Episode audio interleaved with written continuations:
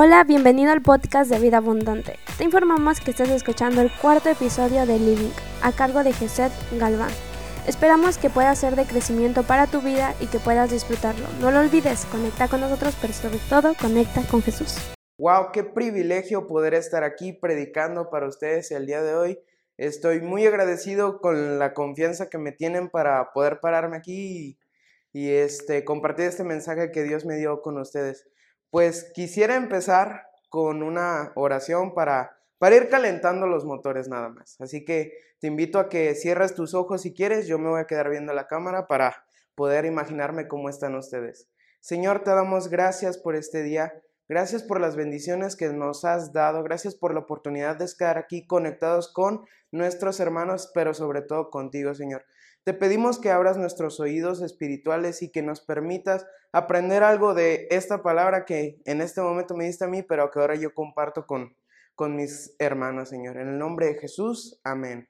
Entonces, en este día me tocó a mí hablar de la inspiración y la motivación.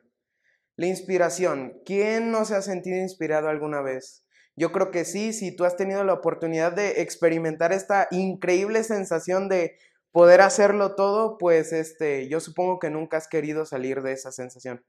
Cuando estás trabajando o cuando estás haciendo algo que te apasiona, normalmente es en esos casos, este, buscas que hacer lo mejor de ese momento, sacar las ideas más rápido, hacer tu trabajo lo más rápido posible, porque estás en un estado donde es mucho más fácil.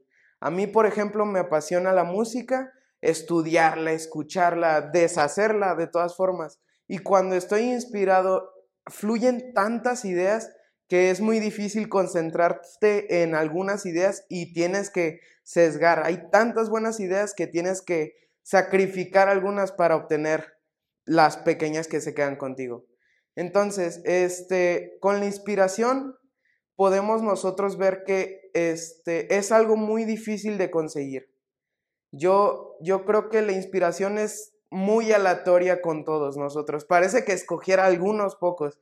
Estás trabajando y la verdad no tienes ganas de trabajar, no hay esa como esa chispa que que encienda esa llama por querer trabajar más y la inspiración nada más está viendo en el cielo o donde sea que esté ella, está viendo a quién escoge para ver cuál logro va a ocurrir en ese día. Entonces, la inspiración es algo muy difícil de conseguir pero la motivación yo creo que es mucho más difícil de conseguir. La motivación, a diferencia de la inspiración, es algo que influye en todas las decisiones, no solo en ciertas áreas de tu trabajo o solamente lo que te apasiona. La motivación es lo que impulsa todas tus acciones y decisiones en la vida. Entonces, la motivación es algo muy importante para el ser humano. Es ese algo que define el porqué de su propósito. Entonces, cuando tú tienes una motivación, vas y decides de tal forma para que se haga una situación o de un resultado una situación. Por ejemplo, este, yo tengo muchos problemas con la motivación. La motivación y yo no nos llevamos muy bien, la verdad. Y puedo ver ese problema conmigo o en mi caso, por ejemplo, en la escuela. Ahorita la escuela es online y seamos sinceros, a nadie le gusta eso. Extrañamos el contacto con los seres humanos de otras tierras. Entonces, este, me cuesta mucho trabajo motivarme a mí mismo para poder o seguir trabajando en la escuela, pero en otro formato. Es, nos cambió todo el panorama, básicamente.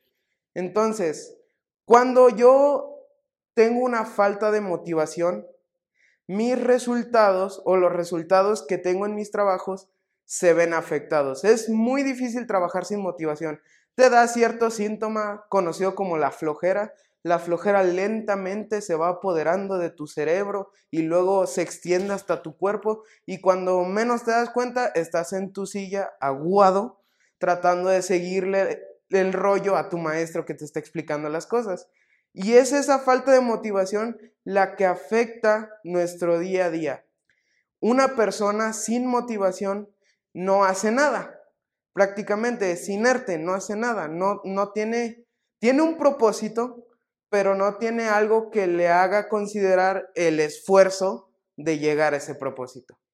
Y la inspiración y la motivación parecen ser algo tan difícil de encontrar que nosotros ponemos nuestra mirada, nuestra motivación en otras personas, en situaciones o en objetos. Entonces yo te quiero hablar en este momento de las inspiraciones falsas o las motivaciones falsas. Vente conmigo, vamos a leer Primera de Timoteo 4 del 1 al 2. Y dice así, el Espíritu dice claramente que en los últimos tiempos algunos abandonarán la fe para seguir inspiraciones engañosas y doctrinas diabólicas. Tales enseñanzas provienen de embusteros hipócritas y que tienen la conciencia encallecida. Para los que no saben qué es encallecida, como yo, lo investigué. Encallecido significa insensible o que no tiene nada de empatía por ninguna de las otras personas. Entonces, las inspiraciones, las motivaciones más que nada, es algo muy difícil de cambiar. Las personas, los seres humanos, estamos arraigados a nuestra motivación porque esa motivación, el motivo, es lo que dirige nuestras decisiones y afecta los resultados de ellas. Entonces, es peligroso el tener una motivación errónea y considerarla correcta, porque eso hace el corazón, el corazón del hombre es engañoso. Tu motivo te hace creer que estás bien, pero en realidad muchas de las veces no estamos haciendo lo correcto. Entonces, quiero que consideres esta idea por un segundo. Jesús es mi propósito. Por consecuencia, yo creo que Jesús debe ser mi motivo. Jesús es el a quién o por qué y el cómo también o por quién. Entonces, podemos deducir que si yo hago algo para Jesús, o si yo voy hacia Jesús, Jesús debe ser mi motivación. Entonces, ¿cómo identifico si una motivación, si mi motivo es falso? Pues mira, así de simple. Cuando Jesús es el centro de tu vida, Jesús tiene la primera palabra en todas tus decisiones. Y puede sonar muy exagerado, pero es cierto. Cuando Jesús es el centro de mi vida, yo puedo, de, yo puedo con toda confianza consultarlo a él, decirle, Dios, Jesús, no me siento cómodo con esta situación, ¿cómo puedo este, actuar para cambiar el resultado o para que sea tu voluntad? Tienes un GPS dentro de ti, Jesús es tu motivo y Jesús es tu porqué. Entonces, cuando una situación, cuando una, un objeto o cuando una persona sustituyen el lugar de Jesús en tu corazón, en el centro de tu vida, ahí es donde tu motivo se convierte en un motivo falso. Y cuando tu motivo es terrenal, vas a obtener resultados terrenales. Si tu motivo es el egoísmo, si eres este tú el centro de tu motivación, de tu inspiración, tus resultados van a ser resultados egoístas, egocéntricos. Si tu inspiración es el dinero, el dinero va a ser tu único resultado y vas a sacrificar todo lo demás para conseguirlo. Si tu motivación este, no es la correcta, tus resultados no van a ser buenos. Por el otro lado, si tu motivación es celestial, si tu motivación es sobrenatural, vas a obtener resultados sobrenaturales o resultados celestiales. Y esto solo ocurre si pones a Jesús en el centro de tu motivación, en el centro de tu motor, como tu gasolina para poder avanzar durante todos los días. Entregar tus proyectos y tus decisiones a Jesús va a provocar que tengas resultados celestiales. Ahora, parte de este tema era la inspiración o es la, es la inspiración hacia otros. Y es muy difícil inspirar a las personas. Tienes que, tienes que considerar que los seres humanos son bastante críticos acerca de las motivaciones de las personas. Puedes llegar con alguien y decirle, no, pues mi motivación, lo que me motiva es esto, y tal vez esa no es la manera de aproximarse a esa persona. Esa persona tiene otra motivación totalmente diferente, una motivación que choca con la tuya, y entonces es muy difícil llegar a las personas a través de algo que rige todas sus decisiones. Pero cuando Jesús entra en nuestras vidas, nosotros empezamos a cambiar, cambiamos nuestra forma de pensar, somos nuevas criaturas básicamente. Entonces, cuando nosotros aceptamos a Jesús y cambiamos por Jesús para parecernos más a Jesús, es ahí donde nosotros somos utilizados por Jesús para inspirar a otras personas. Yo no inspiro a las personas, Jesús inspira a las personas a través de mí. Y te quiero invitar a que leas conmigo 1 de Timoteo 4 del 11 al 12. Y dice así, encarga y enseña estas cosas que nadie te menosprecie por ser joven. Al contrario, que los creyentes vean en ti un ejemplo a seguir en la manera de hablar, la conducta y en amor, fe y pureza. Muy bien, entonces ya tenemos que, ¿cómo vamos a inspirar a otras personas? Siendo ejemplos a seguir en la forma de hablar, en la forma de actuar. ¿Y cómo mejoramos nuestra forma de hablar y nuestra forma de actuar? cambiando nuestro motivo. Jesús es mi motivo y mi por qué. Yo cambio mi forma de pensar, eso cambia mi forma de actuar y mi forma de hablar. Ahora, una de las cosas más difíciles para, para los jóvenes, incluyéndome, es ser ejemplo para otras personas.